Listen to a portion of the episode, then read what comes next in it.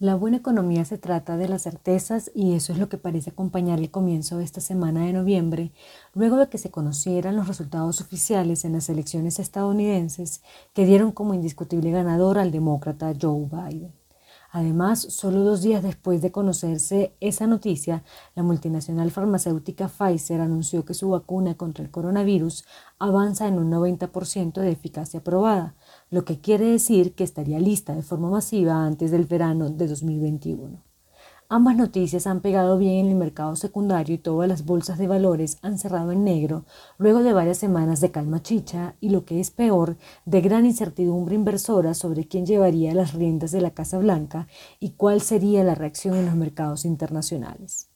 Ha llegado la calma y se ve un horizonte halagador que ojalá se extienda hasta bien entrado el primer trimestre del nuevo año.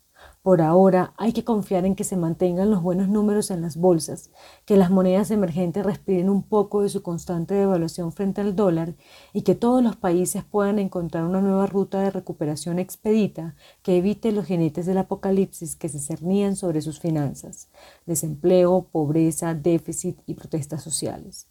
No es menor que la claridad política de Estados Unidos sea asimilada con positivismo en los mercados. Es el motor de la economía mundial en donde se alojan las corporaciones dominantes en casi todos los sectores de la economía y actúa como país hegemónico en términos de seguridad global. Antes se decía que cuando Estados Unidos estornudaba, América Latina se resfriaba.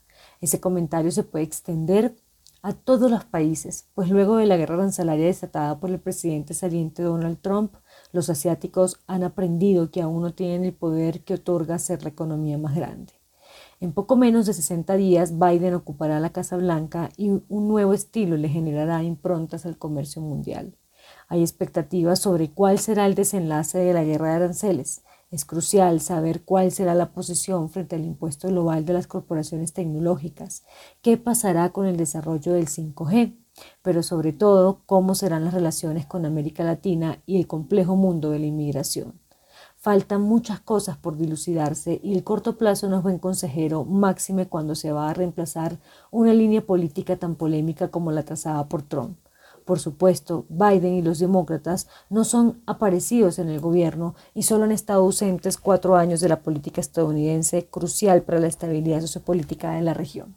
Seguramente no habrá mucho cambio sustancial y para el nuevo gobierno estadounidense China seguirá siendo un problema para el libre comercio, las patentes y el sistema financiero global, al tiempo que Cuba y Venezuela seguirán siendo proscritos en la democracia occidental.